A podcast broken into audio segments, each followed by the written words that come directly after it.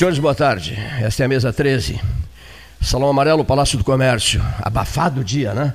Eu, eu gostaria de saber a temperatura. Muita umidade, umidade insuportável. Umidade tradicional de Pelotas, né? a famosa umidade pelotense. Bom, estamos iniciando a programação alusiva ao dia que eu não gosto, que é o dia 9, eu não gosto do número 9, mas enfim, 9 do mês de setembro do ano de 2021. Uma quinta-feira, convidado especial, Dr. Luiz Roberto Real, para os íntimos Nanico. Isso. Para os íntimos Nanico. Ele, ele tem dezenas de amigos que me mandaram mensagens, me telefonaram, e dizendo assim: estarei na ponta da, da, do rádio, ao lado do rádio, ouvindo o doutor Real, mas evidente, não, como é que eu vou perder a fala do doutor Real? Uma das coisas que o doutor Real fala, vai, vai ensinar a preparar um, um rim de ovelha, Uruguai, e vai e no, nos momentos de descontração vai falar sobre é, a, a, variante colombiana né, da Covid-19, várias coisas e inúmeras coisas, e vai falar também sobre Laquito. Laquito. Esqueci o sobrenome agora, Paulo. Hein? Hein? Seu Laquito Limões, né?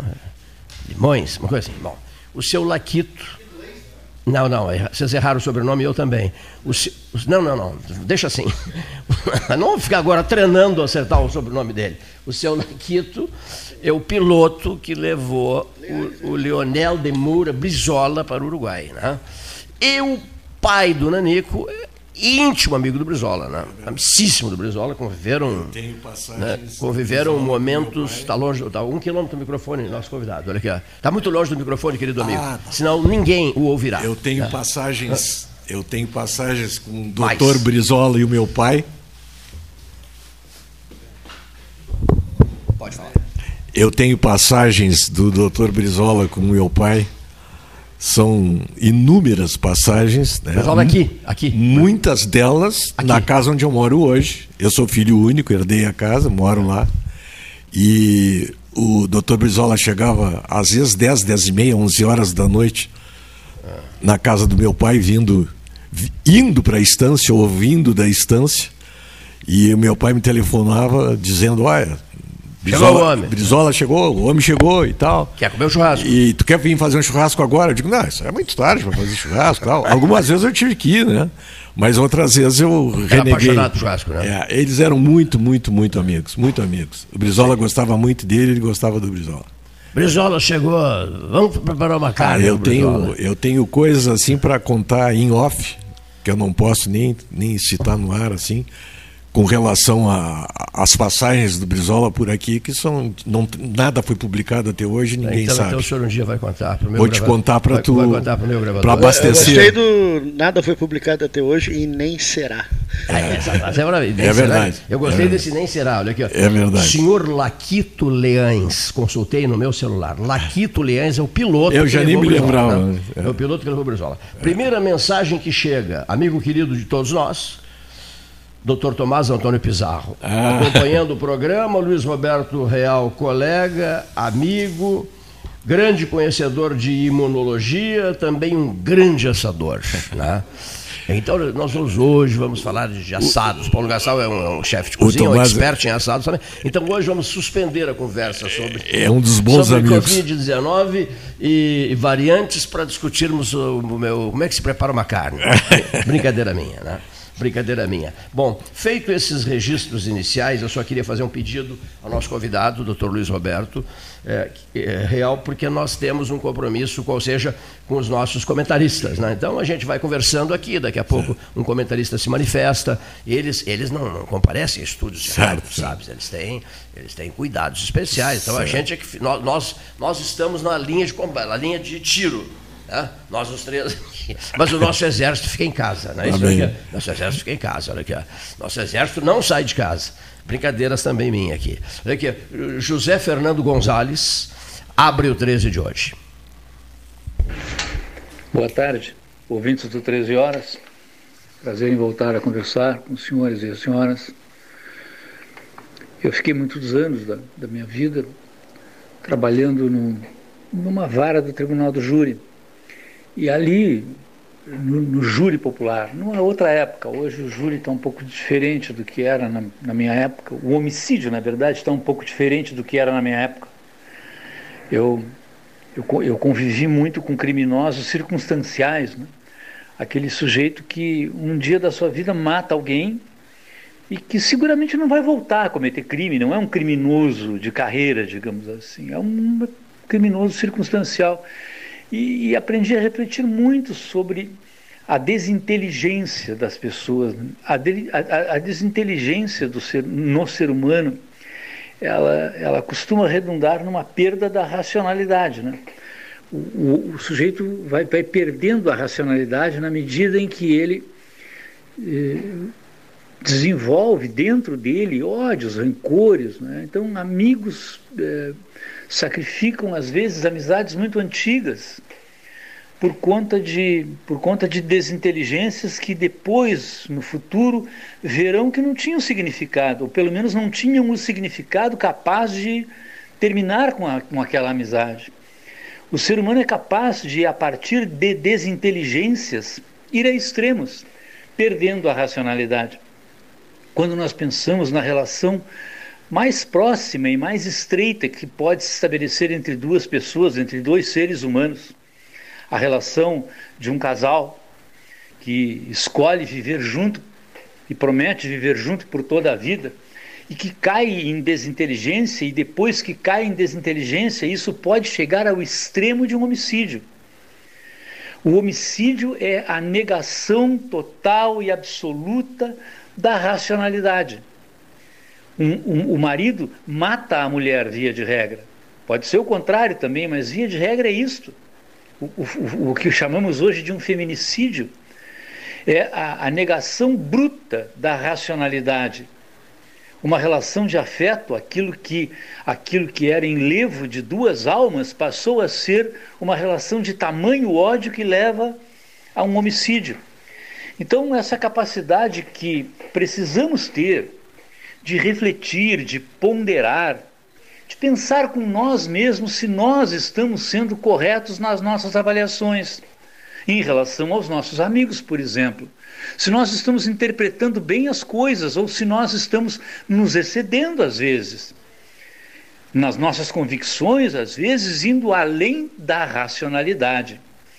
Há um, um poema gaúcho de um autor que é um especial amigo meu, chamado uh, Silvio Aimone Genro, um grande compositor de Uruguaiana e jovem ainda, felizmente saudável, né, está aí entre nós, porque tenho aqui várias vezes citado poemas e versos de pessoas que já não estão mais entre nós. Vou citar hoje um poeta vivo, felizmente, e grandioso da, da cultura do Rio Grande do Sul, Silvio Aimone Genro.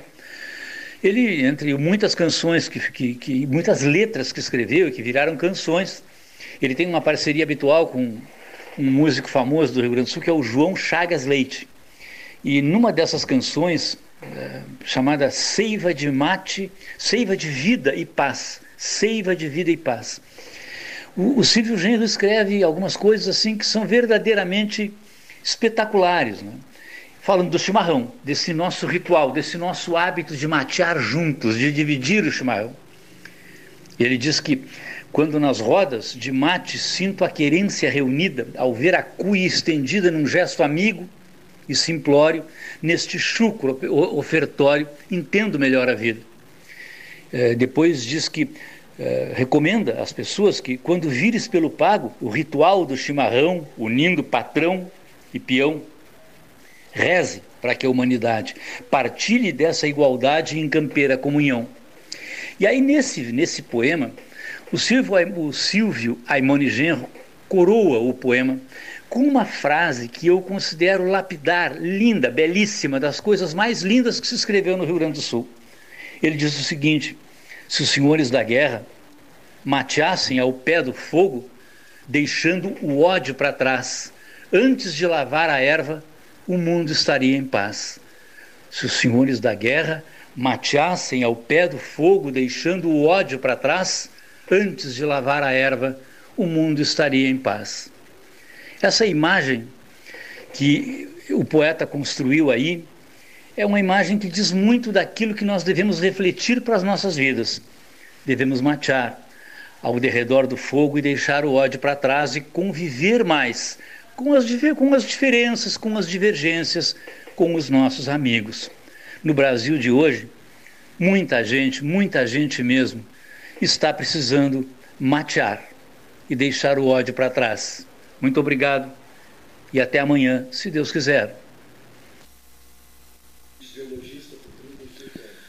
Obrigado, amigo doutor José Fernando Gonzalez, né, fazendo a sua manifestação, sua participação aqui no 13, com a presença do doutor Luiz Roberto Real.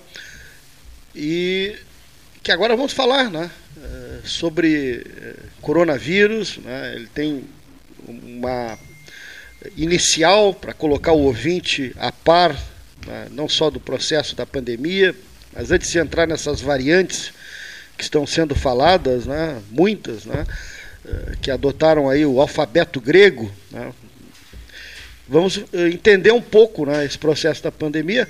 Só para recordar, né, o Cleito está conosco também, o Leonir, né, o doutor Real foi né, médico-chefe do, do, centro de saúde, né, do antigo centro de saúde, né, ali na, na Lobo da Costa, né? Isso coordenador regional de saúde da terceira região, aqui hoje terceira DRS, e médico-chefe do INAMPS, né? três setores, né? estadual, federal, né? tríplice coroado. Tríplice coroado. Né? É. Doutor. É verdade. Foram épocas maravilhosas, tudo isso na década de 80. E, e na pneumologia, uma especialização, porque a, o coronavírus ele é hoje, um, um, digamos, o vilão do pulmão, né? dá para se dizer, né? É, o coronavírus é um, é um vírus de transmissão excelência respiratória, né? E como toda doença viral respiratória, né, ela é uma doença nova que que está percorrendo quase todos os países do mundo, né? Então, até chegar no coronavírus, a gente teria algumas coisas para tecer algumas considerações, fazer um, um pequeno roteiro simples de, de, alguns, de alguns fatos que são importantes até poder chegar, então, no coronavírus, chegar explicar alguma coisa dessas variantes que estão, que, dessa variante que estão falando da variante delta, né? O que, que são essas mutações? Qual é a repercussão dessas mutações no vírus etc. Então a primeira coisa que eu queria, vamos tentar assim descascar uma bergamota, né? Gomo por gomo até chegar no, no pouca, nos entretantos. Pouca, preferência é, pouca, que é que é fácil de descascar. É fácil de descascar e é mais doce, né? Que é maravilhosa. É maravilhosa. É verdade. Sou agora, da associação. Está terminando a época agora, infelizmente, né? E então a primeira coisa que eu queria que eu queria comentar, que é uma coisa imutável é que não existem doenças, existem doentes. Por que, que eu digo que não existem doenças, que existem doentes? Por uma razão muito simples que é invariável. É, é que essa presença de cada um de nós no meio social, aquilo que vocês estão enxergando em mim agora aqui, que reconhecendo em mim, é, o Gastal e o nosso querido anfitrião aqui, uh, isso que vocês estão vendo em mim é o meu fenótipo, é a representação de três coisas importantes que cada um de nós tem. É a associação do genótipo, da carga genética que eu herdei do meu pai e da minha mãe, é a, a, a consequência das alterações ambientais ah, do meu meio de vida e das alterações sociais que modificam sobremaneira ah, particularidades minhas. E, finalmente, uma coisa mais complicada que se chama epigenética. Então, três coisas importantes fazem eu ser a pessoa que vocês estão vendo que eu sou. A minha carga genética, a modificação que eu sofro através dos fatores ambientais e coisas epigenéticas. Epigenéticas são alterações, são coisas que acontecem na minha carga genética, no meu DNA, que modificam a minha expressão genética sem que aconteça uma modificação no meu DNA, estruturalmente falando. Então, essas três coisas fazem isso. E isso é invariável para todas as doenças. Por isso, Cleito, é que muitas vezes a gente ouve falar de pessoas que se internam, que se tratam, que sofrem os mais variados mecanismos né, de tratamento por vários tipos de doença e pessoas que têm vários tipos de comorbidades também, algumas conhecidas e outras desconhecidas. E para exemplificar melhor o que eu estou te falando, eu vou te dar um exemplo assim. Tu imaginas que eu vou internar 30 pacientes do sexo masculino, com 45 anos, com o mesmo tipo de pneumonia bacteriana. Todos homens com 45 anos, com o mesmo peso, com a mesma mesmo tipo, mesma agressão de pneumonia, o mesmo agente que originou esse quadro pulmonar. Todos iguais dentro do, do, do, do melhor, do melhor padrão possível. Né?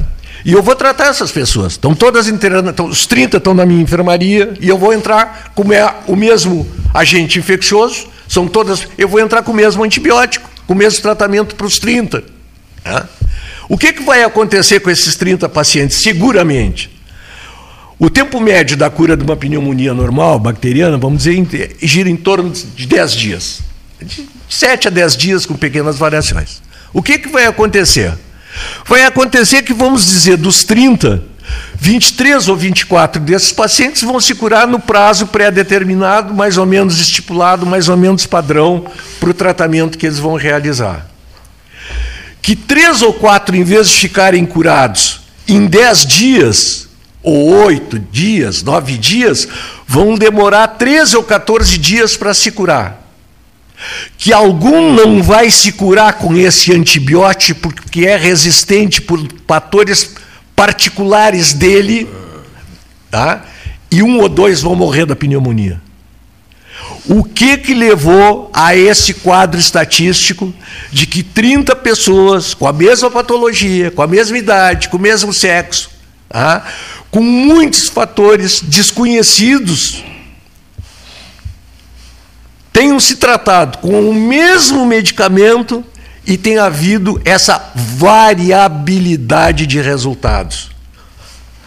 O fato de que cada um de nós é absolutamente diferente do outro.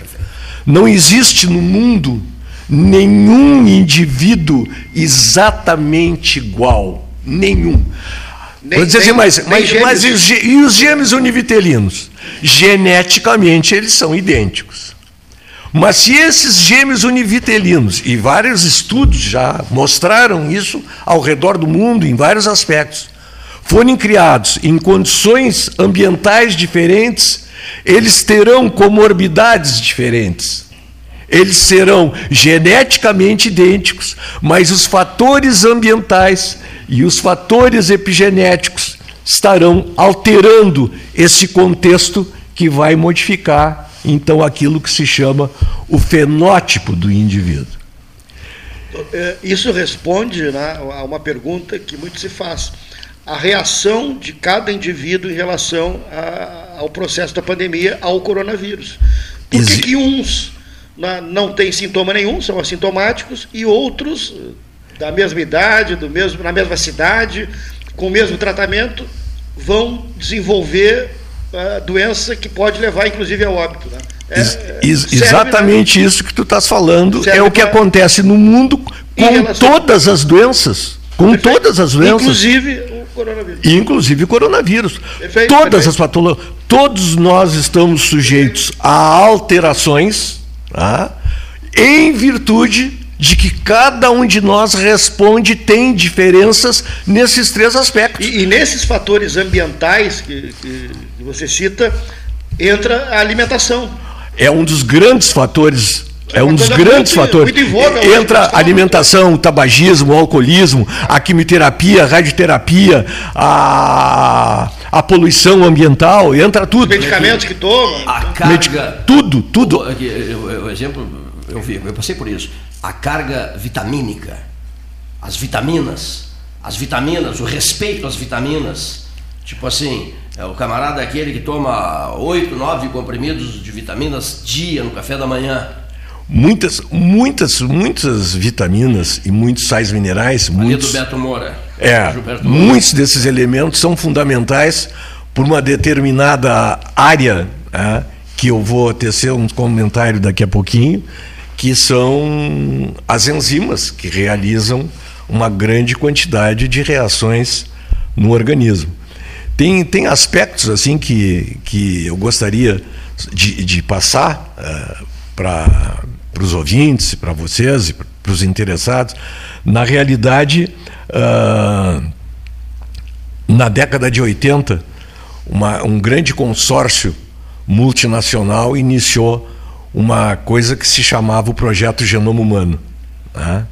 O Projeto Genoma, Genoma Humano uh, reuniu um consórcio internacional que permitiu que, isso lá por 1988, mais ou menos, quando ele começou, permitiu que em abril de 2003 fosse detectado, então, 90% de toda a codificação do genoma humano, que codificou 99,5% de toda a nossa carga genética, permitindo entender que nós tínhamos apenas 25 mil genes, ao contrário dos 100 mil que se supunha na época a gente ter. E o que chama a atenção nesse processo todo é que essa carga genética, esses 25 mil genes detectados, avaliados pelo projeto Genoma, né, que são a, a, a, uma das coisas principais do nosso DNA, né, a reserva da nossa carga genética, a coisa mais importante, além disso, que é o que a grande maioria das pessoas não consegue entender, não sabe, é que o nosso DNA, esse núcleo genético que nós temos nas nossas células, codifica todas, absolutamente todas as nossas proteínas. E é esse ponto fundamental que permite entender as modificações, as mutações, as alterações que o coronavírus sofre ao longo do tempo, entre outras particularidades de cada um. Uma, uma, das grandes, uma das grandes áreas do conhecimento científico é a síntese das nossas proteínas. Né? Uh, o nosso organismo, através do DNA, onde está centralizado esse código todo, não codifica gorduras, não codifica carboidratos, não codifica nada disso. A grande, o grande dogma central da ciência biológica, né, da biologia molecular, é a síntese de proteína. Então, para entender isso, né, é que existem vários campos dentro da, da medicina que se, que se cruzam entre si para permitir que a gente vá chegar num determinado lugar e entender esse processo. Ah, com relação à carga genética. Né, Posso só dizer uma coisinha antes? Né? Às vezes, a gente testemunhou isso em 2020 e 2021 com dezenas de casos. Né? Pessoas que a gente tinha ideia de que eram pessoas para lá de saudáveis, sabe? Pessoas fortes, né? Pessoas eh, prontas para, uma, para a resistência, digamos assim, do, durante a, a pandemia Covid-19. E houve casos assim que nos deixaram extremamente chocados, né? porque essas pessoas não eram resistentes, essas pessoas faleceram, certo? É verdade durante as, as, as, hospitalizações. E outras mais fracas, digamos assim. Pois é, Cleiton, a recíproca é, é verdadeira. É. O, o, pessoas de mais idade, com 80, com 90 anos, com fragilidades. Venceram. Venceram. É, é verdade. E a, eu sei de casos de senhoras com 85, 89, 90, que estiveram, estiveram hospitalizadas, a estiveram na UTI, inclusive. É, a explicação do doutor Real é perfeita. Tudo, ela, tudo que vocês, tudo que vocês disserem com relação ao que nós estamos conversando, a esses pontos que vocês estão citando, está dentro disso que eu acabei de falar. Isso é imutável para todas as doenças, não existe. Para o câncer, para tudo, tudo, tudo, tudo. Cada indivíduo é o resultado uma de três fatores. Uma pessoa com câncer por exemplo, no, no estômago, e que está recebendo um tratamento uh, de quimioterapia, e uma outra pessoa da mesma idade, mesmo, uh, da mesma pode reagir. hábitos, um pode uh, ir para um lado e outro para o outro. Né? Existem vários fatores que interferem nisso aí. Um dos fatores é essa modificação dada por esses três elementos: pela genética de cada um, pela alteração dos fatores ambientais que cada um deles sofreu e pelos, pelas variações epigenéticas que cada um treina. Outra coisa que pode acontecer, especificamente respondendo à tua pergunta com relação a câncer, é que existem outros fatores que envolvem isso aí.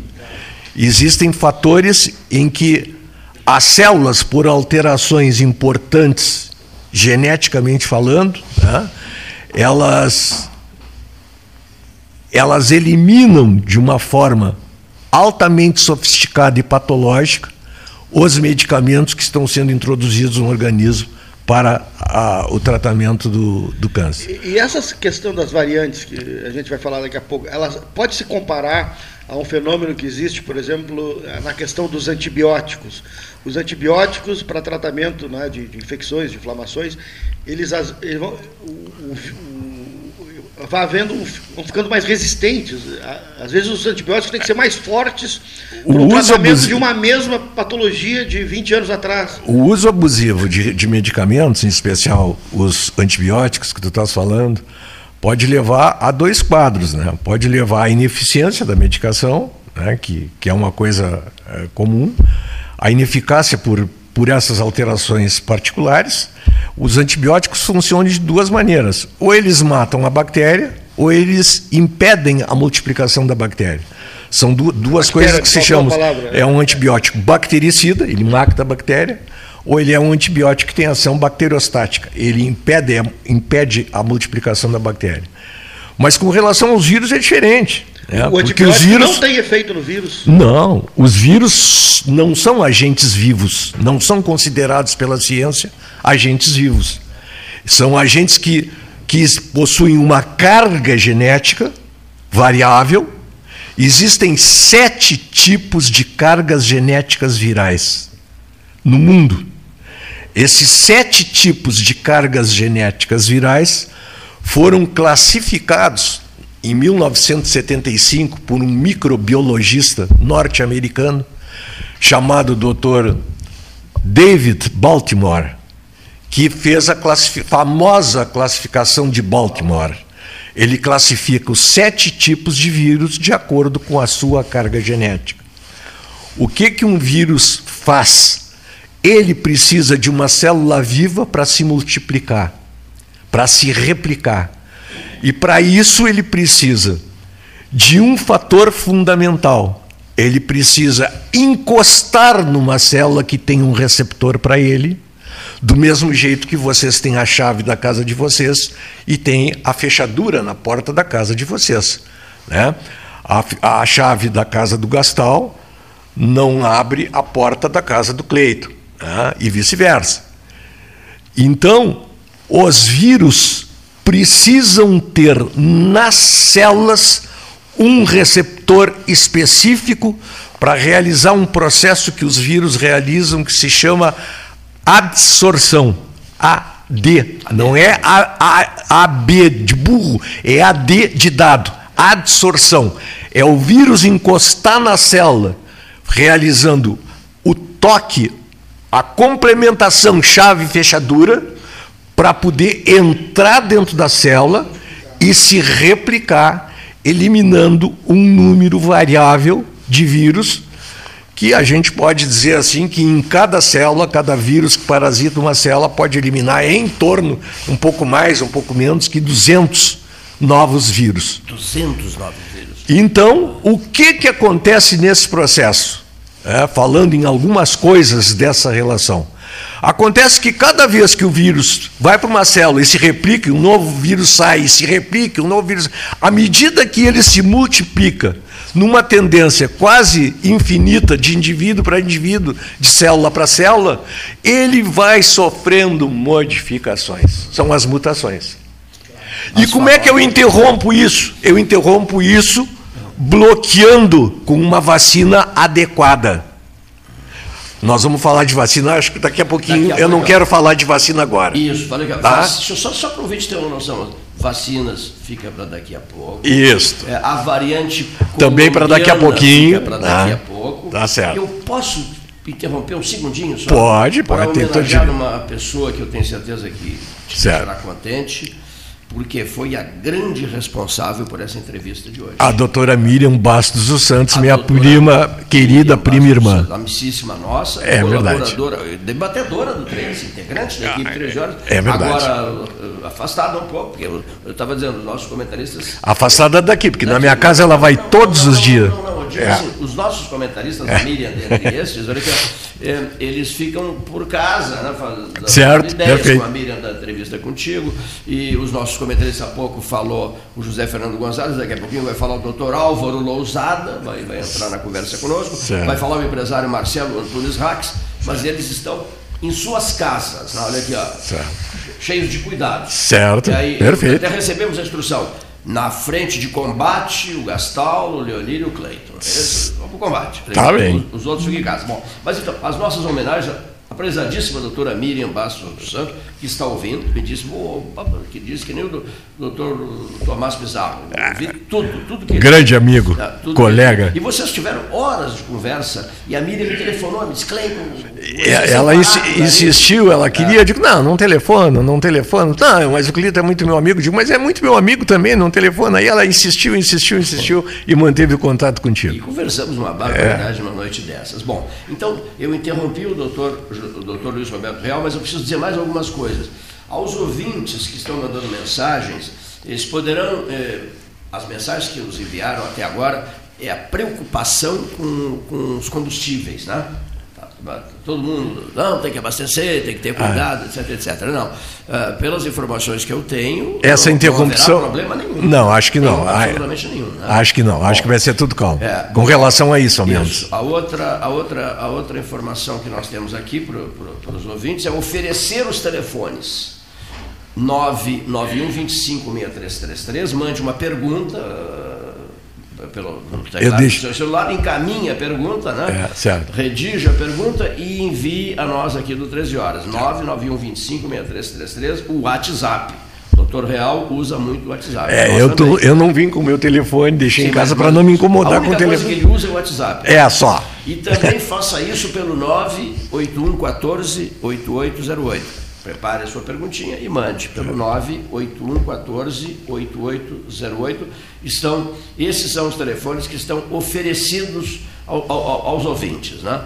Nesta tarde de 9 de setembro, 13 horas 41 minutos, hora oficial ótica cristal. Amanhã é um programa especial sobre o 11 de setembro. Isso mesmo. Vários convidados estarão aqui debatendo o 11 de setembro. Essa 20 anos, 20 anos do 11 de setembro. Que loucura que, que é foi isso. Que... O visual disso é uma loucura. É, e, não, mas e o tempo também. É, é, é. Esses 20 anos. Parece que foi ontem, né? O, o, recebi uma mensagem do doutor José Antônio Lang, hoje cedo, nosso prezadíssimo doutor Lang, conversávamos sobre, sobre vários assuntos e tal, e dizer assim, Cleiton, eu tinha, eu tinha mandado uma foto para ele de Acapulco, no México, o nosso grupo estava lá de Acapulco, uhum. o Mané Cavalente, o, João Luiz Casarim, o José Antônio Costa, o saudoso Juca, etc, etc. Né? E aí o Totonho Cleiton, é, quando foi aquilo e tal. Não, há quantos, quantos anos? Eu digo, 34 anos. Que barbaridade. Há 34 anos, é impactante, né? É verdade. Isso aconteceu há 34 anos. As Torres Gêmeas, há 20 anos, né? É e, e, e, nós ficamos, evidentemente, que não somos crianças, ficamos assustados. Não digo assustados. Não, a cena, a cena é, é, incrível. O susto é outro, né? claro, é, foi é. terrível, estou dizendo. Mas o tempo passando, né? Ah, é. O nós passando pelo tempo é, verdade. é, algo, é. algo assustador. Nós... Não sei se o Paulo já recebeu perguntas, mas eu só queria lembrar que daqui a pouco ele vai falar sobre vacinas. Daqui a pouco ele vai falar sobre a, a, a variante colombiana. Eu até vou emendar a minha pergunta e que outras variantes, né? quantas variantes devem surgir por esse mundo afora que deixaria o cidadão alarmado, a pessoa assustada? Bom, então vamos primeiro vamos fazer o seguinte. Então primeiro vamos tecer um pequeno comentário ou um grande comentário, porque é muito importante com relação a como é que acontece esse processo das variantes. Todos vocês já viram, dezenas de vezes, a figura do coronavírus. Né? Ele é redondinho, a estrutura do corpo do vírus que guarda a carga genética do vírus é uma estrutura redonda, é um envelope circular, da qual saem dezenas de pequenas espículas, pontas, né? que são as famosas proteínas S que o vírus apresenta. Os coronavírus, por incrível que pareça, foram. Parecem umas coroas, por isso que se chama corona, né? O aspecto dele no microscópio lembra alguma lembra? coisa que é coroa. Eu não concordo com é, isso, porque eu não acho parecido com coroa absolutamente nenhum. Sim. Eu acho parecido com uma bola cheia de ponta para tudo que é lado. Né? E eu não acho isso parecido com coroa. Uma, uma cara emburrada. É, isso é um troço. Né? É uma coisa estranha. Eu né? vou infernizar a vida de é. vocês. E esse bicho, esse coronavírus, foi detectado pela primeira vez em 1937 em embriões de galinha. Ele foi visto pela primeira vez nessa época. E passaram-se alguns anos. 37. É. E na década de 60, um médico inglês, usando um aluno cobaia que se prontificou, detectou em secreção nasal desse aluno o coronavírus que foi imediatamente no momento da colheita levado a um microscópio e uma médica detectou a presença do coronavírus que recebeu então em 65, se não me engano, um nome de coronavírus por esse aspecto ao microscópio. Então ele foi detectado pela primeira vez 37. em 37 e praticamente descoberto, vamos dizer assim, em 65. Bom, e a partir daí, vários coronavírus apareceram no mundo, porque os coronavírus são parasitas, como é o H1N1 também, fundamentalmente de aves. Aves de vários tipos que fazem cruzamento com grandes redes de animais de, de, de mamíferos, né? E, e num determinado momento, o que, que acontece nesse cruzamento de ave para mamíferos tal? Acontece uma coisa que se chama em biologia o salto. O bicho sai daqueles animais e ataca os humanos.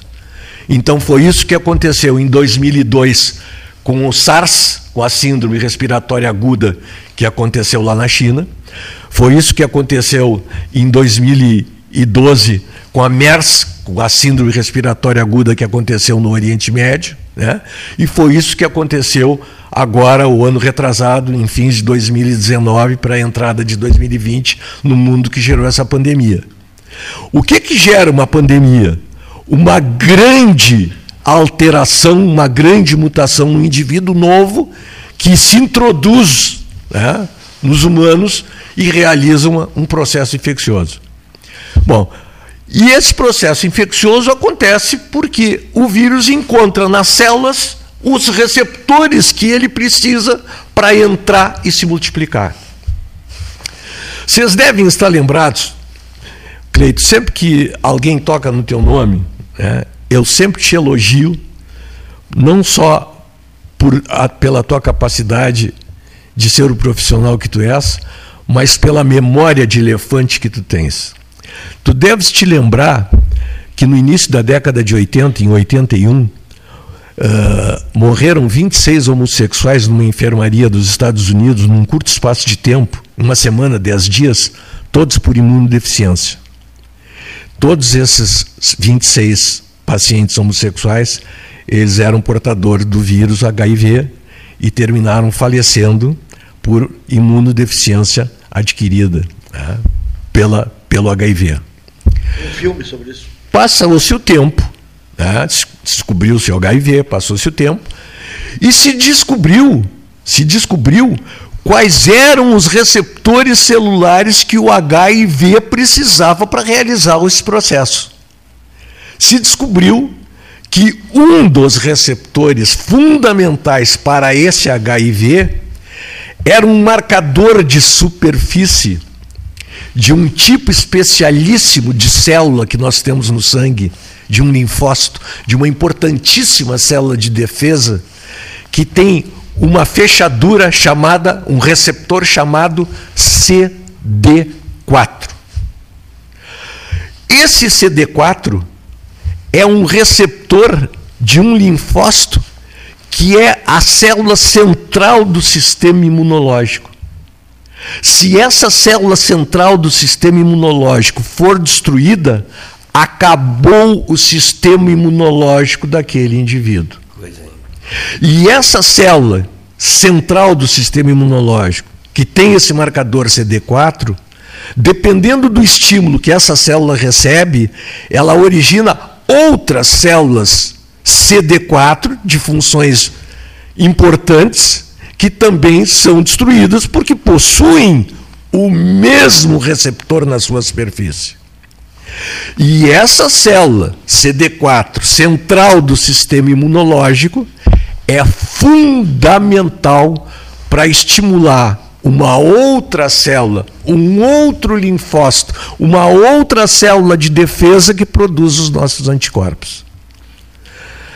Os anticorpos são substâncias químicas que são produzidos pelo organismo toda vez que nós somos infectados por um agente externo, nós produzimos anticorpos, mas fundamentalmente o que interessa aqui, agora no momento, é que são os responsáveis pelos resultados das vacinas. Toda vez que eu me vacino, eu produzo anticorpos contra aquele agente que foi introduzido no meu organismo. O que, que eu faço numa vacinação? Eu faço uma prevenção. Eu produzo substâncias químicas de defesa contra um agente e essas substâncias químicas terão duração de um determinado tempo que varia de acordo com a estrutura fenotípica de cada um de nós. Então, se nós os três, voltando ao meu exemplo inicial, tivermos a mesma idade, o mesmo peso, temos o mesmo sexo, se nós for hoje os três vacinados com a Coronavac, primeira dose, segunda dose, o Gastal daqui a dois meses poderá ter um alto nível de anticorpos neutralizantes. Eu poderei ter um nível intermediário. E nós vamos então levar para o outro caso, o terceiro caso, poderá, uma semana depois, já não ter mais nada. Por quê? Porque cada um de nós é um indivíduo diferente do outro. Pesa muito isso aí, né? Isso é decisivo. Né? Então, isso que eu estou falando para vocês, gente, esse fato de cada um de nós ser o fruto da genética, do meio ambiente e dos fatores epigenéticos, isso é a alma da medicina. Porque é isso que nos permite ser um indivíduo diferente do outro ao longo dos 7 bilhões e, e meio de habitantes que tem no mundo. Não existe um indivíduo igual ao outro. Não existe. Olha aqui, vacinas. O que estão perguntando, olha aqui só. Valdecir Lima Rodrigues, na verdade, esse aqui presta uma homenagem. Parabéns pela entrevista, uma aula do professor Dr. Luiz Roberto Real. Muitíssimo obrigado, antecipadamente, abraço. Obrigado, Bom. Valdecir. E outras pessoas que queiram. Aqui vacinar. O Paulo, eu já vou, eu já vou tá chegar. Do microfone. Já vou chegar lá então. o senhor está longe do microfone. É, aqui vacina e variante delta, que é que está se falando. Ah, né? vacina. Na... Então, então vamos, vamos chegar nesse ponto aí Bom, da. Mas ele citou a, a chinesa, né? Bom, aí, não, não, um pouquinho antes disso aí. Há duas perguntas aqui pedindo que você faça uma análise sobre todas essas vacinas Bom, que estão eu, aí na A primeira coisa é para entender o que é a mutação. Então, eu estava dizendo para vocês que o coronavírus tem uma carga genética né, revestida por uma capa, um, um componente, né, que é o envelope viral, e do qual saem esse monte de pontinhas que são as espículas do coronavírus. Então, vamos falar de uma espícula dessas para entender a mutação. Então vocês imaginem assim: vamos imaginar uma corrente. Uma corrente. De que, que é feita uma corrente? De elos. Então nós vamos imaginar uma corrente que tem 1273 elos. Certo? Então nós temos aí uma espícula do vírus. O que, que é a espícula? É uma proteína. De que, que são feitas as proteínas? De aminoácidos. Cada proteína, então, tem 1.273 aminoácidos.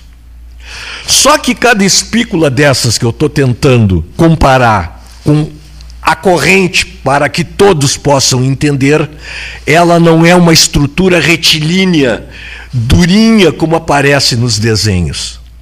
Cada espícula sai do corpo do vírus, tem uma parte central meia enroscada espacialmente falando e depois uma projeçãozinha que é a ponta final da espícula.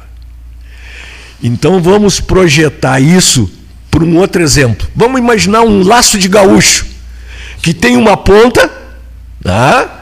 que tem uma parte central enroscada, que é o laço que está ali de pendurado na cela do gaúcho, e que tem a outra ponta que vai ser usada para enlaçar lá na, na extremidade. Então, as espículas do coronavírus são espacialmente a semelhança desse laço do gaúcho que eu estou falando. A espícula não é retilínea. Muito bem. Qual é a parte da espícula que se adapta ao receptor na célula? A parte da espícula que se adapta ao receptor na célula é justamente essa parte central enroscada. E essa parte central enroscada, ela vai, elas começa no aminoácido 4, uh, perdão, uh, 326 e vai até o aminoácido 531. Portanto, repetindo, o cérebro a espícula, não, não, não. a espícula vai do aminoácido número 1 ao 1273 a parte central é enroscada e essa parte enroscada vai do número aminoácido 326 ao 531. Muito bem. Por que, que essa parte central é importante? Porque é ela que encosta no receptor da célula para entrar na célula. E qual é o receptor que essa estrutura precisa? É um receptor que nós temos nas vias respiratórias, desde as fossas nasais superiores até a nível de alvéolo nas, nas vias respiratórias, esse receptor chama-se o receptor da ECA2. A ECA é uma enzima que se acopla a esse receptor. Ela foi descoberta no ano 2000. Ela tem 21 anos de conhecimento científico. Só que a semelhança do HIV que eu não completei o meu raciocínio para deixar o raciocínio para completar agora, ela precisa de um outro correceptor para poder fazer esse parasitismo, para poder completar esse parasitismo. Vocês veem que uma coisa é complicada. Eu estou conversando, eu estou tentando ser o mais simples possível, didático, possível, é para dar uma explicação né, para os ouvintes, que 99% não tem nada a ver com essa bagunça bioquímica, com essa bagunça imunológica que esse bicho provoca no organismo. Então, em resumo, esse bicho precisa de dois degraus para entrar na célula. Um que é a ECA 2 e o outro que é uma outra estrutura, que eu nem vou dizer o nome para não complicar. Do mesmo jeito, e aí vem o que eu queria te dizer na hora que eu falei do HIV, Cleiton, que lá na época do HIV, descobriram um paciente que era soro positivo e que não se infectava pelo HIV. E a ciência na época, e eu não conseguia entender, eu era professor de imunologia, eu digo, mas não é possível. Como é que um cara é soro positivo, ele tem o HIV, e ele não vira, na época que não tinha os antivirais que hoje existem para o tratamento do HIV, né? como é que é possível esse cara não se infectar? Então se descobriu que esse cara foi o primeiro a ser detectado no mundo, ele não tinha o segundo elemento, o correceptor que o, que o CD4 precisava para receber o HIV. E esse segundo receptor, hoje, para os interessados que queiram pesquisar na internet, ele se chama CCR5. Então, o HIV, para parasitar uma célula, ele precisa do marcador CD4 e de um correceptor que se chama CCR5.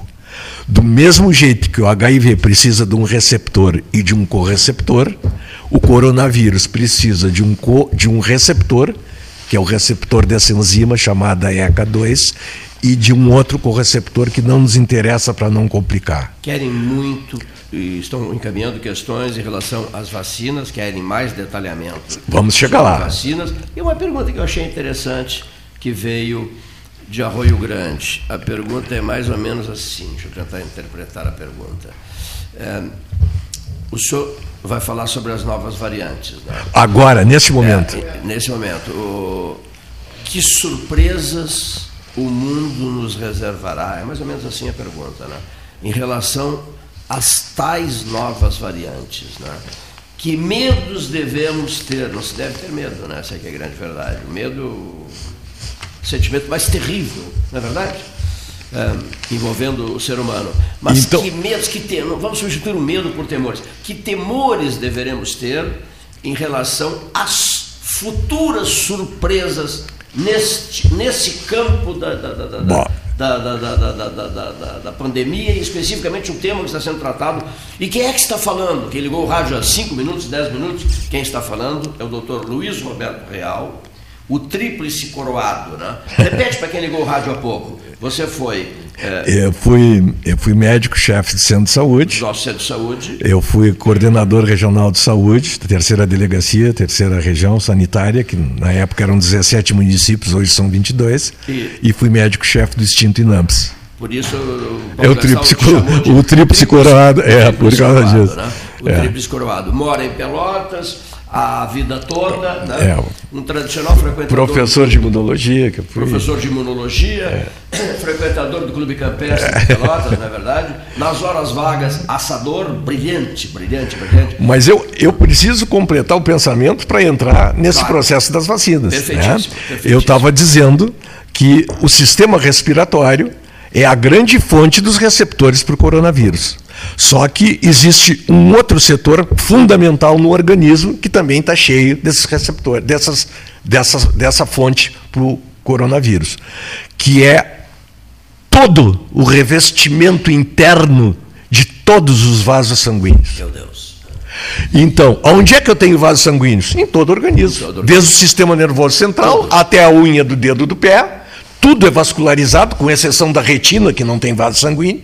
Por isso que o transplante de retina pode ser feito de um indivíduo para outro, sem teste, sem nada, porque não tem vaso sanguíneo, não tem circulação, não tendo circulação, não tem célula que possa bloquear o processo de rejeição. Então, o único local que eu me lembre no momento que não tem vascularização é a retina. Então, por que, que as grandes complicações do Covid são os processos circulatórios? São as gravidades dos processos circulatórios, são os problemas renais, os problemas cardíacos, os problemas que levam à falta de olfato, à falta de paladar, porque no sistema nervoso central nós temos vascularização importante, né? o cérebro não, o cérebro tem que ser constante. O cérebro e o coração são os dois órgãos que mais precisam de nutrição sanguínea, né, de glicose e oxigênio, para o trabalho incessante que os, que os neurônios e a fibra muscular cardíaca desempenham. Então, as duas áreas conflitantes com o corona, com o corona são as vias respiratórias e o sistema cardiovascular. Bom, então nós chegamos nesse ponto aonde? Na espícula do aminoácido 326 ao 531, eu tenho um ponto de contato com esses receptores localizados nessas áreas. Chegamos nas variantes. As variantes que está se falando, existem, existem hoje detectadas, designadas por letras gregas, se não me falha a memória, são 12 variantes. Alfa, beta, gama, uh, epsilon, psi e tal. Blá, blá, blá, blá. 12 variantes. É, se não me engano, são 12.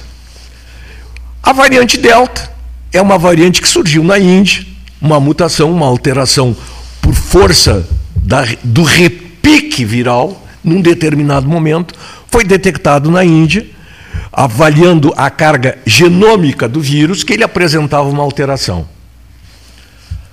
Essa alteração, fundamentalmente, era onde? Nesse domínio. Esse domínio de, do receptor. Entre o 326 e o 531. Essas variantes que vão acontecendo nos países, se acontecerem nesse ponto de acoplamento do vírus com o receptor celular, o que que acontece? Acontece uma pequena alteração espacial química desse trajeto, permitindo um, uma maior infectabilidade do vírus aos pacientes. E infectando mais, mais doenças aparecem. Quem ligou o rádio há pouco, então, totalização 12. Eu acho que são 12, se não me falha a memória. Mais ou menos. Ah, sim, obrigado. Mais ou menos 12, correto. É, te referiste agora à, à, variante da Índia, né? Eu, eu, a, a, variante, a variante Delta, ela começou na Índia e o que está se falando hoje não é bem da variante Delta. O que está se falando hoje é de uma alteração que aconteceu na variante Delta, que é chamada, que começou a ser chamada Delta Plus. Por quê? Porque ela tinha as alterações, ela tinha as alterações da Delta, junto com mais cinco alterações que tinham surgido ao longo do tempo. Essas alterações, duas delas são fundamentais, porque uma aconteceu na posição 452 e a outra na 478. Onde é que está a 452 e a 478? Praticamente no meio da grande variação, que é a 326 e o 531. Então, as mutações, gente, ouvintes do programa 13 Horas, as mutações todas que estão falando da variante Delta não é especificamente daquela variante Delta que foi descoberta na Índia. É a variante Delta da Índia que já sofreu alterações, que sofreu mais cinco alterações, sendo que duas dessas alterações neste setor central, ou quase central, da proteína S, da espícula do vírus. Então, cada vez que nessa região central da espícula do vírus nós temos variações de aminoácidos, o vírus, à medida que sofre essas alterações, ele se torna mais infeccioso. E agora nós vamos chegando para entrar na vacina. E se ele se torna mais infeccioso, até quando ele será resistente às vacinas que grande parte da população. Vamos falar do Brasil. Posso Pode. E a pode. variante colombiana? A variante colombiana é a variante M. Né? É, é, ela responde por uma outra letra grega, né? e ela foi descoberta no, em janeiro de 2021 e ela já entrou, a última notícia que eu tive, de 48 horas atrás, ela já estava em 48 países. E então a variante mil, o que, que é? É uma alteração da é, troca é, de. Ela é muito perigosa. Ainda não se avaliou Ah, a, não avaliou. a periculosidade da variante mu, da colombiana. Mas o que, que, o que, que nós vamos descobrir? Só o tempo vai nos dizer. À medida que essas variantes começarem Preciso a dar- surgir. Será preciso dar tempo ao tempo. Exatamente. Bom, com relação às vacinas, para isso, não tem ninguém que possa dizer Agora, agora, ninguém. nada, ninguém. Por quê, Cleito? Por quê? Porque todas as vacinas que tu já ouviste falar, as vacinas da infância, da juventude, as vacinas de velho, todas as vacinas, elas demoraram de 10 a 14 anos para serem elaboradas. As vacinas são fundamentais, né? e agora eu vou dar o meu ponto de vista profissional, médico, né? não tem nada que ver com a Organização Mundial de Saúde, não tem nada que ver com absolutamente Secretaria de Saúde, não tem nada que ver com nada. A minha opinião profissional. Eu sempre que, quando eu controlava o setor de vacinas, na época que eu estava nas chefias que foram citadas aí, nenhuma, nenhuma, nenhum período de vacinação foi abaixo de 90%. todas as campanhas de vacinação, principalmente na época da vacina antipólio, né, que é dada até hoje, acima. sempre acima de acima 90%. De 90%. Por quê? Porque eu acho que vacina tem que ser obrigatória. Vacina é uma prevenção individual e uma prevenção, uma, uma prevenção coletiva. Tu imaginas o seguinte: tu tens um filho, teu filho tem sarampo, ele não foi vacinado. Uma criança com sarampo repica para 18 crianças. Imagina o teu filho no colégio em 48 horas não diagnosticado com sarampo, transmitindo sarampo porque tu não quiseste vacinar o teu filho. Cada um, cada paciente com sarampo transmite para 18. Quase todas as vacinas, quase todas as vacinas do calendário de vacinação, tu te lembras que no colégio nós éramos obrigados a sair da sala de aula? Né? Quando nós estávamos no, no, no, primário, no ginásio, nós saímos da sala de aula porque tinha gente do centro de saúde, tinha os vacinadores que iam nos colégios vacinar, era obrigatório vacinar. Ninguém escapava da vacina. Né? Não tem, exatamente, né? a, a, a famosa pistola, não tem ninguém que possa dizer eu não quero vacinar meu filho. Tem que ser obrigatório vacinar. Uma grande quantidade de vacinas, as mães nem sabem. Que...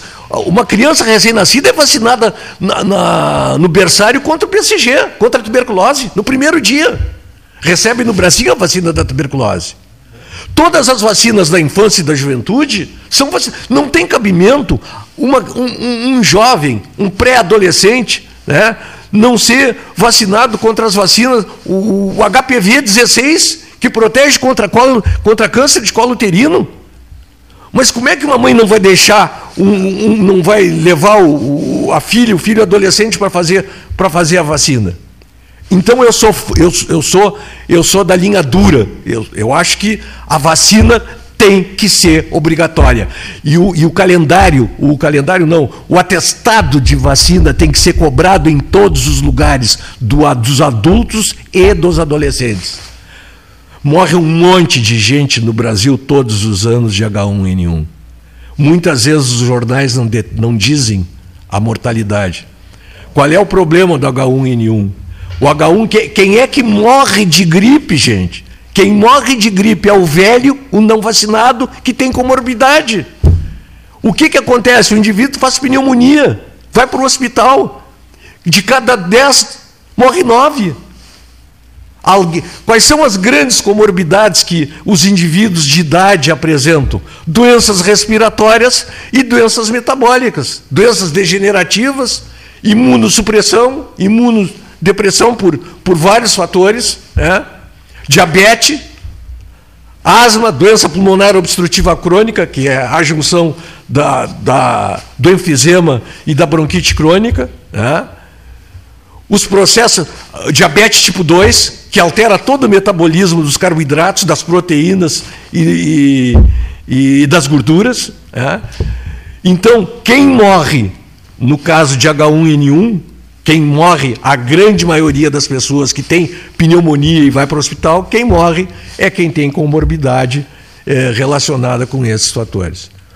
Então, quem responde melhor ou pior aos tratamentos específicos são aqueles, então, que apresentam uma boa genética, que tiveram um, uma evolução num, num ambiente social é, um, adequado, é, que não foram tabagistas. Que, então, todos esses cuidados importantes que tiveram, que tem boa alimentação. A alimentação é fundamental, porque é aquilo que em, em maior contato a gente está no dia a dia. Né? É o café da manhã, é o almoço, é o lanche da tarde, é a janta ou qualquer outra coisa que substitua a janta, mas é aquilo que as pessoas estão em contato com mais frequência dos elementos eh, ambientais é a alimentação. Né? O cigarro é um destruidor desse processo, né? E, e aí, então, nós chegamos nessa grande quantidade de vacinas que começaram a ser uh, produzidas o ano passado. Né? A Covid, qual é a história aí da Covid? Um ano e meio. Como é houve é que vacinas. Houve um levante da ciência mundial, não é isso? Sim. Assim, eu acho que mais ou menos essa foi a frase forte. Ninguém que, eh, que tem a ver com ali atrás do Leonir Bade, diz assim, ó, 12 horas científicas. 22 e 25 de setembro de 2020. Nós ouvimos 48 cientistas do mundo, nessas 12 horas científicas. Né? Então, ao fim eh, desse processo, quase dois anos, né? mais ou menos isso, né? eu acho que essa é uma frase necessária. Né? É, houve um levante da ciência mundial para que, num curto espaço de tempo. O que é uma aberração. O senhor, o senhor citou é, outros casos de outras vacinas que levaram 15 anos, 20 anos, 25 anos né, para serem descobertas. Não sei né? se 20, 25 anos chegaram a Não, tanto, mas, mas a média é 12, 15, 12, 14 anos é a média da grande maioria das vacinas, Bom, então, porque as vacinas têm uma, uma, uma fase certo. que é laboratorial e depois várias fases clínicas de avaliação. Me, me permita dizer uma outra coisa, doutor Luiz Roberto Real, quem está nos concedendo essa entrevista especial aqui no Salão Amarelo do Palácio do Comércio. Bom, ah, que, é, que é. Não quero perder o fio do. do, do, do meu, são, são, tantas as perguntas que às vezes a gente perde o fio. Na, bom, vamos lá. É, eu ouço muito, me dou com Deus e o mundo, então eu ouço assim, depoimentos que ficaram guardados, mentalizados por mim. Cleiton, eu estou esperando a da Pfizer. Né? Sim. Cleiton, me fala sobre a chinesa. Eu não sou a pessoa especializada, temos que ouvir. Vamos ouvir o doutor Luiz Roberto Real sobre isso. Já ouvimos tantas pessoas, né? Enfim, ficam esperando determinadas vacinas, não é, Leonir? Ficam no desejo. O pior... A, que eu mais ouço falar nos meus contatos com Deus e o mundo aí é, a, é a da Pfizer, né? As pessoas têm um, uma vontade controlável então, vamos, de, ser, de serem vacinadas pela, com a, com a Pfizer. Vamos falar algumas coisinhas então de vacina. As vacinas, em especial as vacinas do coronavírus, né, para, o, para, para a Covid, elas são de vários, vários tipos. Né? As vacinas podem ser assim de vírus atenuados, de agentes que perderam a capacidade de provocar a doença, mas estimulam o sistema imunológico. Um exemplo foi a vacina que eu fiz, a Coronavac. Um, um outro exemplo é de uma vacina. Agora vamos tentar dar uma projeção científica à resposta da Pfizer. A Pfizer é uma é, é, produziu uma vacina cuja vacina o mecanismo é genial, né? O mecanismo da vacina da Pfizer é o famoso RNA mensageiro. O que, que é o RNA mensageiro, Cleiton? Agora vem a grande explicação. O RNA mensageiro é a cópia de um pedacinho lá do meu DNA que está lá dentro do núcleo da minha célula, que copia a mensagem que está codificada nesse trecho do meu DNA e sai do núcleo e vem para a parte do citoplasma das células, trazendo o código da proteína S com ele. Então, o RNA mensageiro, ele é mensageiro por isso, porque ele traz a mensagem do código da proteína S do núcleo para o citoplasma das células. E o que, que as nossas células fazem? Produzem a proteína S. O que, que é a proteína S? É a pontinha do vírus. Mas o vírus não existe. O que, que o meu organismo vai fazer com a liberação da proteína S? Vai gerar anticorpos contra a proteína S sem que eu tenha infecção viral completa. Eu só tenho a proteína S que veio codificada por um vetor da vacina, que é o RNA mensageiro. Então, cada tipo, cada vacina dessas que vocês ouvem falar, ela tem um vetor, ela tem um elemento que vai estimular o sistema imunológico a realizar a produção de anticorpos. E aí nós chegamos num outro determinado ponto, que é o sonho de todo mundo os anticorpos neutralizantes. O que, que são anticorpos neutralizantes? Gente, isso é tão importante que eu estou tocando no assunto aqui agora, que o Nobel de Medicina de 2018 foi para anticorpos neutralizantes contra o câncer. Os dois, os dois cientistas, um no Japão e outro nos Estados Unidos, que ganharam o Nobel de Medicina em 2018 ganharam porque descobriram anticorpos neutralizantes contra o câncer. E como é que se processa isso? É que nosso sistema imunológico, assim como ele tem estruturas que se juntam e são estimuladoras para realizar um mecanismo de defesa para o organismo, tem outros receptores que se juntam para negativar e dificultar esse processo. E muitas vezes esse processo desencadeado inibe o processo de defesa das células específicas contra o câncer. Então, esses cientistas descobriram que anticorpos neutralizantes bloqueiam esse processo. Do mesmo jeito que se eu for cumprimentar o Cleiton com a minha mão, em vez de eu levar a minha mão descoberta para o Cleiton, eu uso uma luva, então eu não vou ter o contato da minha mão com a mão do Cleiton. O anticorpo neutralizante, ele bloqueia as moléculas imunonegativas nas reações imunológicas. E os anticorpos neutralizantes para a Covid neutralizam, bloqueiam essa porção das espículas do coronavírus. Então o que, que acontece? Eu recebo uma vacinação, a primeira dose, a segunda dose de uma determinada vacina ou uma dose única de uma outra vacina, que eu realmente não conheço a fundo os resultados, porque as vacinas não foram estudadas em tempo adequado na população, nem em primeira fase, nem em segunda fase, nem em terceira fase, que é uma população de 40, 45, 50 mil pessoas, para ver que realmente ela é imunizante, ela funciona contra o agente. Eu, na realidade, eu não sei o que que eu tomei exatamente no dia 7 de fevereiro e no dia 7 de março desse ano, quando eu me vacinei com a Coronavac.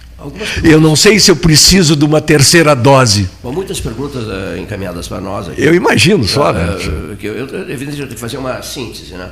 Uh, mais ou menos tratam do seguinte.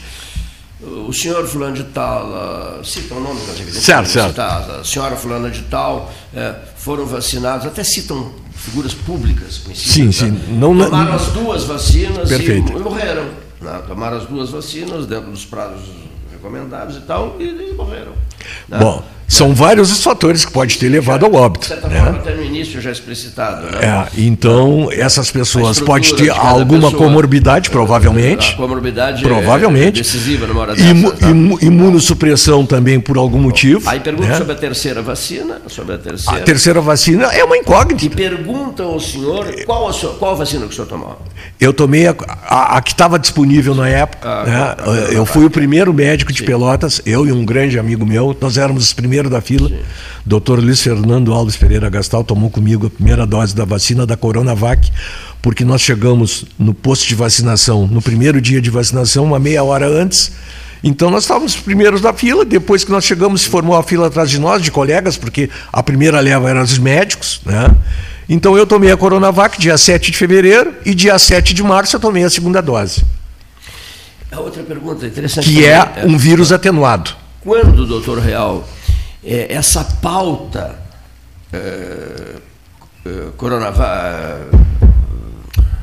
Meu Deus. Covid-19. Covid-19. Pandemia. Sim. Quando essa pauta desaparecerá né, é, do noticiário, das conversas, das entrevistas, dessa nossa conversa, por exemplo, quando desaparecerá? O senhor só tem uma, com a sua eh, experiência médica, o senhor eh, de pesquisa, o senhor tem assim uma ideia eh, no ano tal, ou no mês tal, ou, ou em 2021 o problema será atenuado muitíssimo, muitíssimo.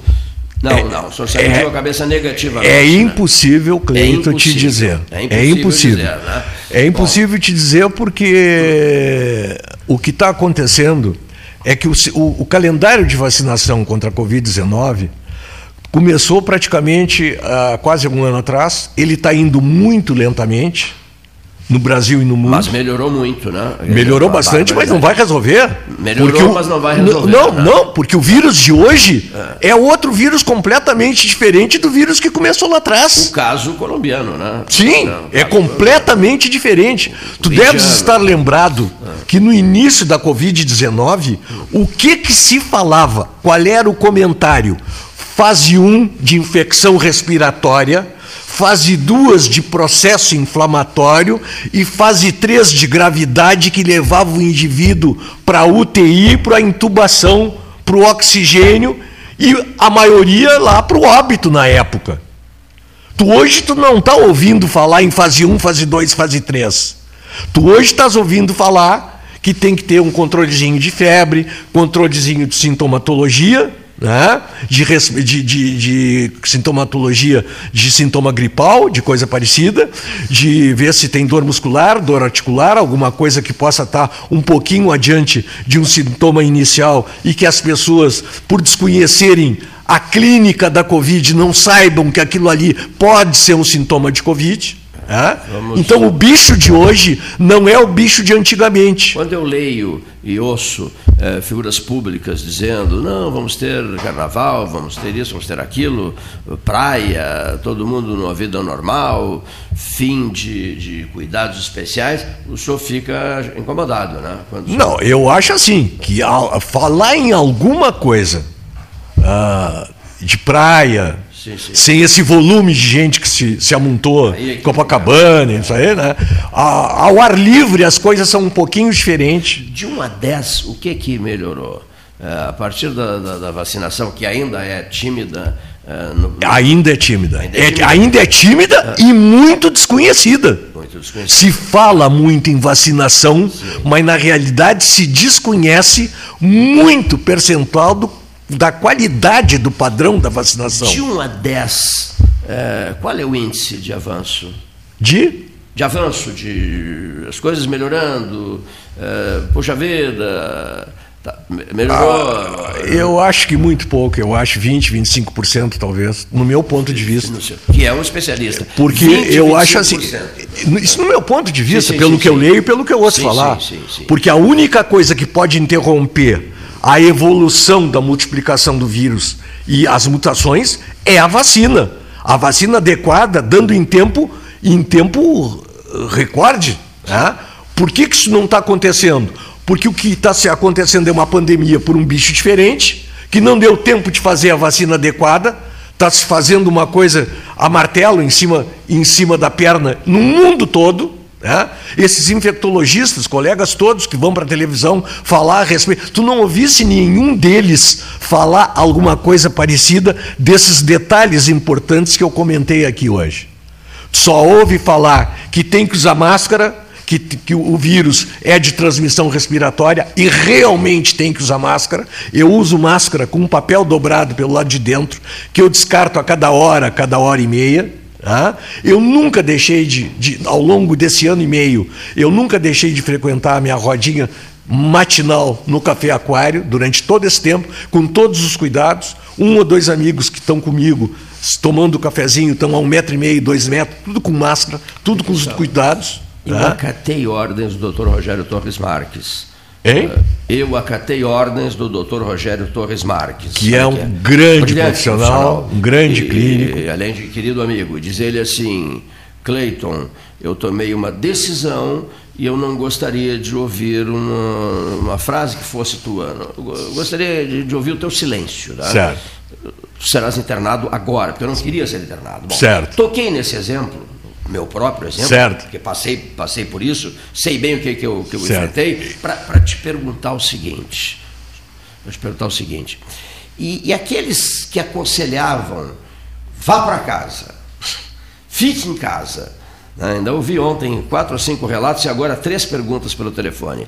Tá, contraiu a Covid-19, vá para casa, né? Certo. Inicia o tratamento em casa, fique em casa, só numa situação delicadíssima, vá para o hospital. Concorda comigo que, que circulou horrores isso? É, é verdade. É verdade. Feitos por N figuras públicas. Em, etc, em raros, tá? em raros casos a, a solução foi foi, foi bem sucedida. Mas eu te faço. Em raros casos, né? Em raros casos. Em raros, eu te faço. O senhor fica indignado com isso. Fico, né? fico. Fica indignado. Eu te isso. faço uma pergunta. Em que local do mundo tu ouviste falar que o lockdown deu certo? O que, que aconteceu no mundo? Vários episódios de lockdown. Teve lockdown depois de passado um tempo, novas variantes.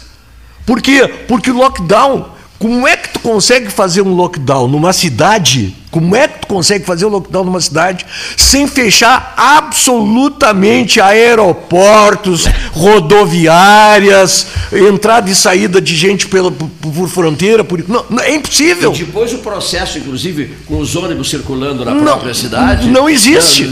Alguém se contamina. Não né, existe. Alguém se contamina com esses que perambulam vindos de outras cidades, e, o, e, e, aquilo ali passa a circular no contexto comunitário. E, e o que, que acontece? Vamos raciocinar. Quanto tempo dura, em média, a doença em cada indivíduo? Teoricamente, 14 dias, não é isso, isso. que se comenta? Muito bem. Numa população como Pelotas, que terá, vamos arredondar, 340 mil habitantes, talvez 350 mil habitantes, certo? Se eu fizer lockdown em Pelotas, quantas pessoas estão iniciando um ciclo de 14 dias, quantas estão no fim, quantas estão no meio e quantas vão adquirir por causa desses três exemplos. Tu vais terminar o lockdown. Quanto tempo vai durar o lockdown em Pelotas? 14 dias? Não adianta. Porque se durar 14 dias e alguém no meio, no oitavo, nono, décimo dia, se contaminar com algum daqueles que já está contaminado, termina o lockdown e a doença vai continuar. Estão dizendo que lockdown, de repente, é, é palanque político. O lockdown é um desespero por não conhecer a evolução que o vírus adquiriu. Ninguém imaginava que ia ter. O, eu vou te fazer uma pergunta. Um festival de desinformados, é isso? Então né? eu vou te dizer um uma coisa. Festival de desinformados. Eu vou te dizer uma pregando, coisa. Pregando. É, eu vou te fazer uma pergunta fácil, aqui no ar para ti assim. Onde é que tem no Brasil um hospital de campanha? As experiências com hospitais de campanha foram. Sumiram os hospitais de campanha? Sumiram. Quer dizer, naquela época, ah. os hospitais de campanha naquela época, aonde estava o desespero, eram necessários porque os hospitais estavam lotados. Na região, não tinha... se não me engano, Niterói, né? Uh, Foi uma loucura. Seis ou sete, uma né? coisa assim, né? O que está acontecendo hoje? Está acontecendo que por uma vacinação lenta e de ponto de interrogação no seu processo de realmente uh, aceitação imunológica uh, perto dos 70%, 80%, 90%. Né? O que está acontecendo é a evolução viral. Olha aqui no celular do, do Gastal, do Paulo Gastal Neto. Uhum. Parabéns pelo posicionamento da obrigatoriedade da vacina ah, eu sou... do doutor Luiz Roberto Real. Eu acho que tem que ser obrigado. Aqui, ó. Ninguém, ninguém é dono do seu nariz numa pandemia. Ninguém, Sim. absolutamente ninguém. Eu tenho que cuidar de mim e tenho que cuidar do outro. É. Muito bom, muito bom, muito bom que o senhor está De dizendo. que, que nós tratamos? O que, que são as vacinas? São vacinas proteção contra doenças infecto-contagiosas. O Cleiton, eu comecei a trabalhar no serviço de tuberculose do Ministério da Saúde aqui em Pelotas na década de 70, quando eu ingressei na mais tuber... próximo do microfone, por gentileza. Quando eu ingressei na tuberculose, na década de 70, existiam cento e poucos pacientes em tratamento. 35 anos depois que eu saí e me aposentei no Estado, Sim. tinham quase 10 mil. Em Pelotas. Se Pelotas, nesse processo evolutivo, a média, te digo a média, a média de pacientes tuberculosos em Pelotas, quando eu saí do serviço de tuberculose, era de um caso por dia. Uma média de 22 por mês, uma média de 240 por ano. Então tu imagina, tu junta as doenças infecciosas todas e junta tudo. E tu vai ver no final do ano quantas pessoas são infectadas e quantas morrem de todos esses processos infecto-contagiosos. Então, como é que não vai dizer que uma vacina não pode ser obrigatória ou quem quiser tomar, toma? Que um filho meu, ah, não, tá como é, isso é, é inconcebível. É inconcebível. A vacina é proteção, é eu prevenir, é eu elaborar no meu organismo anticorpos contra uma possível infecção mais adiante. Ou seja, eu vou estar de meio caminho andado. Em vez de eu começar da estaca zero, quando eu for infectado com o agente pelo qual eu fui vacinado, eu já estou com um caminho andado. Em vez da minha resposta ser de uma semana, imunologicamente falando, a minha resposta vai ser de dois ou três dias. Doutor Luiz Roberto Real, por que que esse processo todo, esse procedimento nessas esferas de poder, né, que envolve União, estados e municípios, né, é, nos permite avaliar com clareza aqui de que é tímida, a, a, embora positiva, né, é, com vantagens, digamos assim, tu, tu citaste 25%. É, né? isso menos, do meu ponto de vista, né? melhorou vista, 20, 25%. Melhorou 20, 25%. Mas por que que uma república, né, que na verdade é um continente, né, de dimensões continentais, não, não priorizou absoluta prioridade para uma pandemia que matou gente no mundo todo, números ah, espantosos, né? Por que que, eh, por que, que não foi proibido é, conduzir a coisa para um viés político, né? Primeiro, a gravidade da doença ninguém imaginava porque, que fosse do tamanho pessoas, que foi. Aí, aí me perguntam, as pessoas não perceberam isso? Eu digo as pessoas de comando, né? Sim, sim, No sim. contexto de todos, todos os cenários. Sim. Não se deram conta da gravidade, não se deram conta que se lidava com vidas humanas, que os números são espantosos, mas não são espantosos no Brasil, são espantosos no mundo inteiro. Veja a Argentina. Na Argentina, por exemplo, a Argentina tem um número devastador de óbitos, né?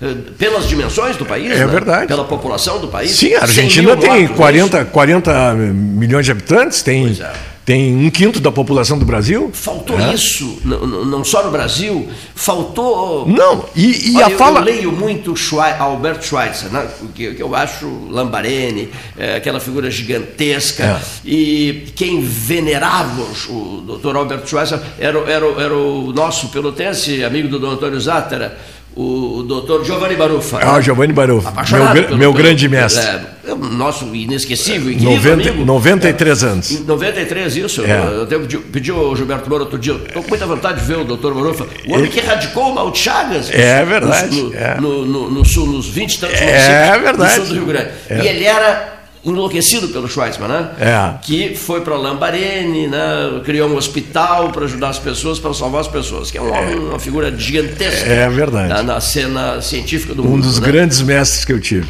que eu tive, que eu. Não, por é. consequência, né?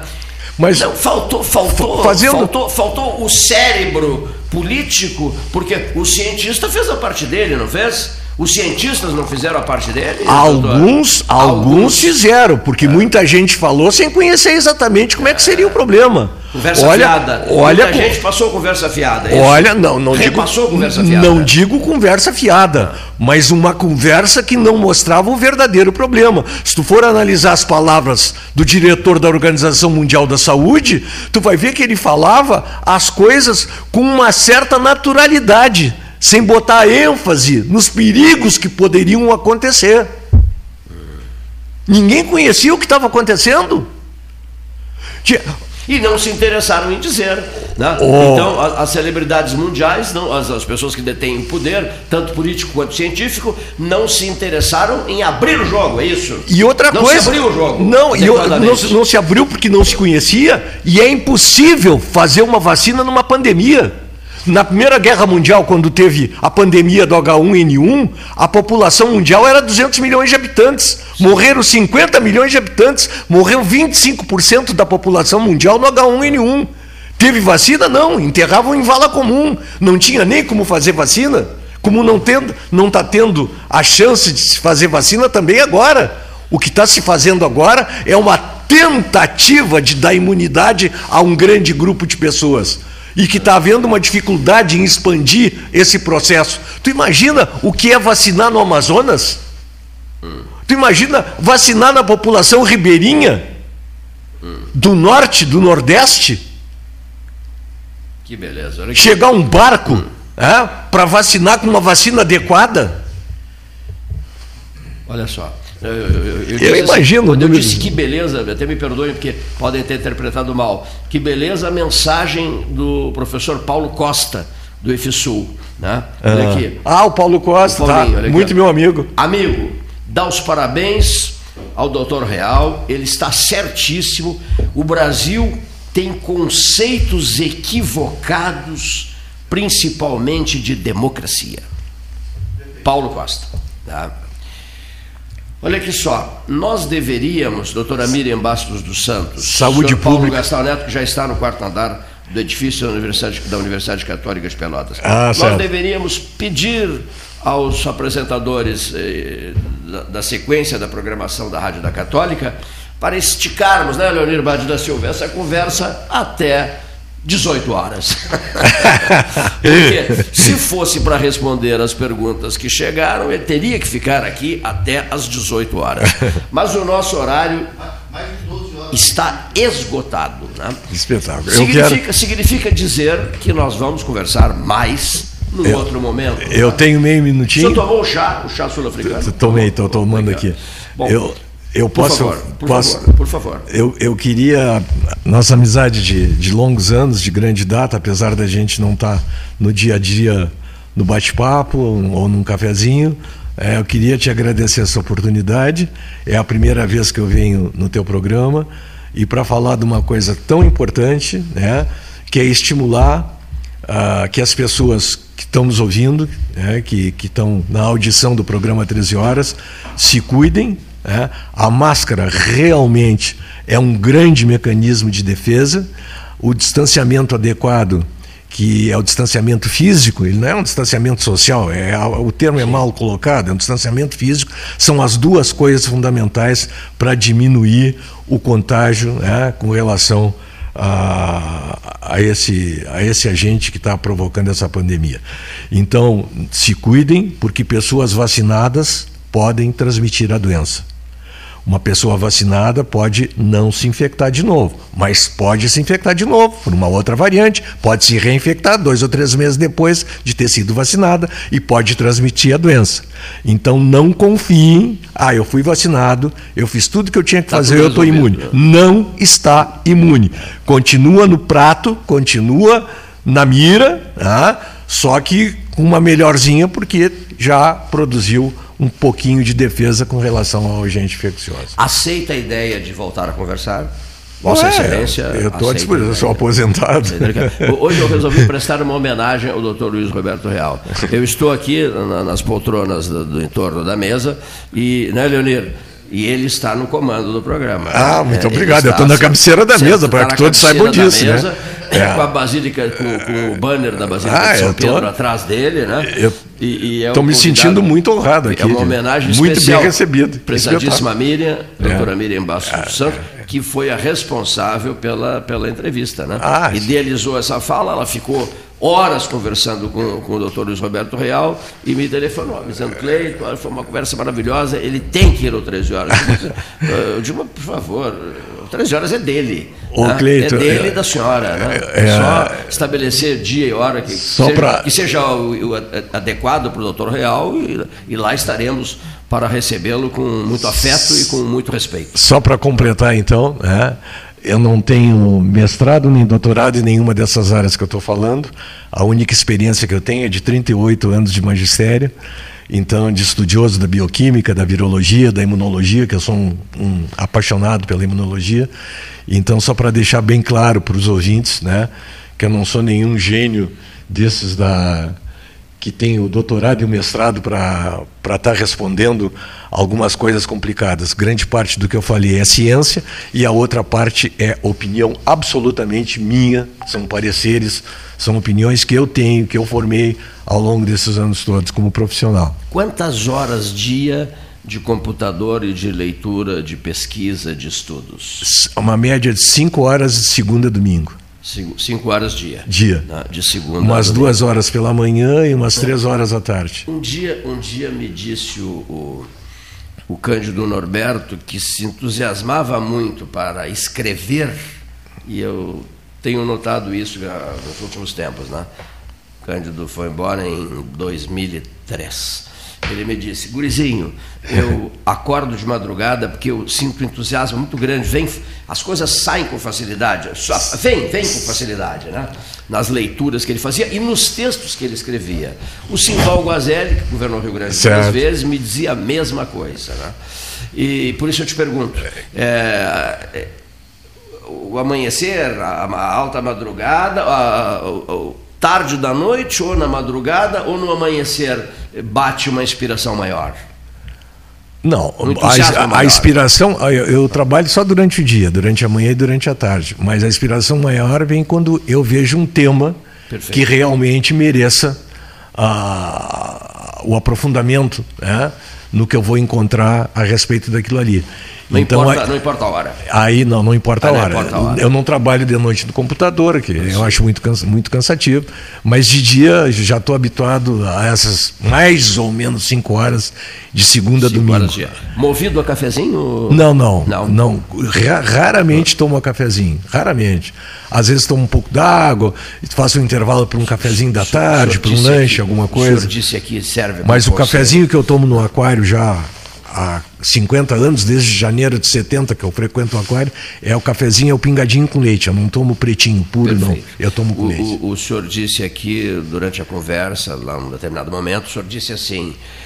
Cigarro nem pensar. Cigarro nem tá? pensar. É um... Vale para charuto, cachimbo, para tudo, né? Vale para tudo, vale porque tudo. os que não são tragáveis, como é o cigarro, Sim. têm absorção pela mucosa oral. Né? O cachimbo, o charuto tem absorção pela mucosa oral.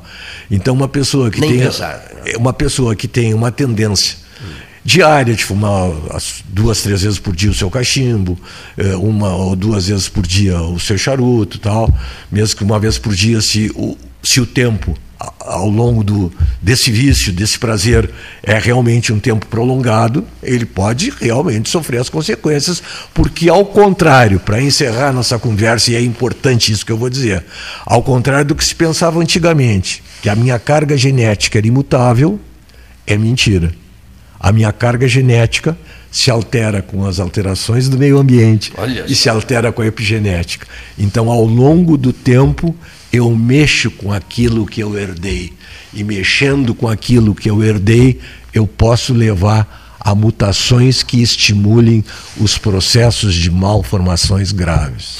Na, numa síntese que eu tento fazer aqui, até com dificuldade, tantas foram as perguntas, numa síntese que eu tento fazer, eu, eu acho que eu vou encaixar essa pergunta final, que é mais ou menos a seguinte: é, são muitas pessoas querendo saber isso. O senhor, quando recebe um convite para jantar, para ir ao café, enfim, para ir visitar alguém, para ir a um restaurante, etc., o senhor conta até 10? É, tendo como a prioridade das prioridades ficar quieto em casa? Não, não, não, não. Não, não conta até 10? Não, não. Aceita não os convites? Não aceito. Eu, aceita, eu, aceita eu, os convites. Eu tenho os meus cuidados, que sempre Sim, são mas vai, esses. Mas vai. São tranquilos. Não fica trancado em casa. E, e, não, Nunca fiquei. Ao longo desse, eu, eu te, te disse, eu vou repetir, ao longo desse ano e meio de pandemia, eu praticamente todas as manhãs, com raras exceções, porque é domingo está fechado, bem porque cedo, é feriado, cedo, né? eu chego no Café Aquário para conviver. Hoje, claro, a roda que, que, que a roda está menor, alguns moram no Laranjal, como é o caso do Tomás Pizarro, do Dr. Gastor também. Flávio Luiz Gastor. É, então tem gente que não vem frequentando certo. a roda porque mora no Laranjal e se cuida diferente tal. Eu venho com todos os cuidados, né? Frequentando o, café, conversando com um amigo que também frequenta ali, todos os dias, matando um pouquinho do meu tempo, né? mas nunca deixei de fazer as coisas, sempre tomando os cuidados. Uma pergunta que veio, que não tem nada a ver com o assunto, mas eu achei uhum. Bárbara a pergunta. Bárbara, essa é para fechar. Uhum. Costela ou picanha? A costela a vida toda.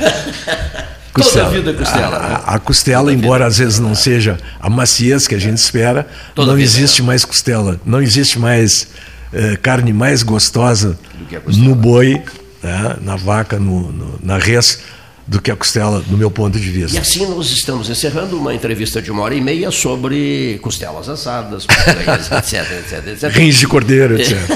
Rins de cordeiro, que nós gostamos muito e tal.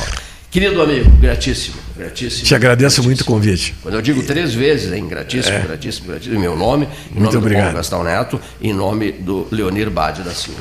Muito Senhoras obrigado. e senhores Agradeço ouvintes, muito. amanhã, 11 de setembro, 20 anos. Deixando o estúdio, o Salão Amarelo do, do- do Palácio do Comércio, o doutor Luiz Roberto Real, o entrevistado do dia. Boa tarde a todos.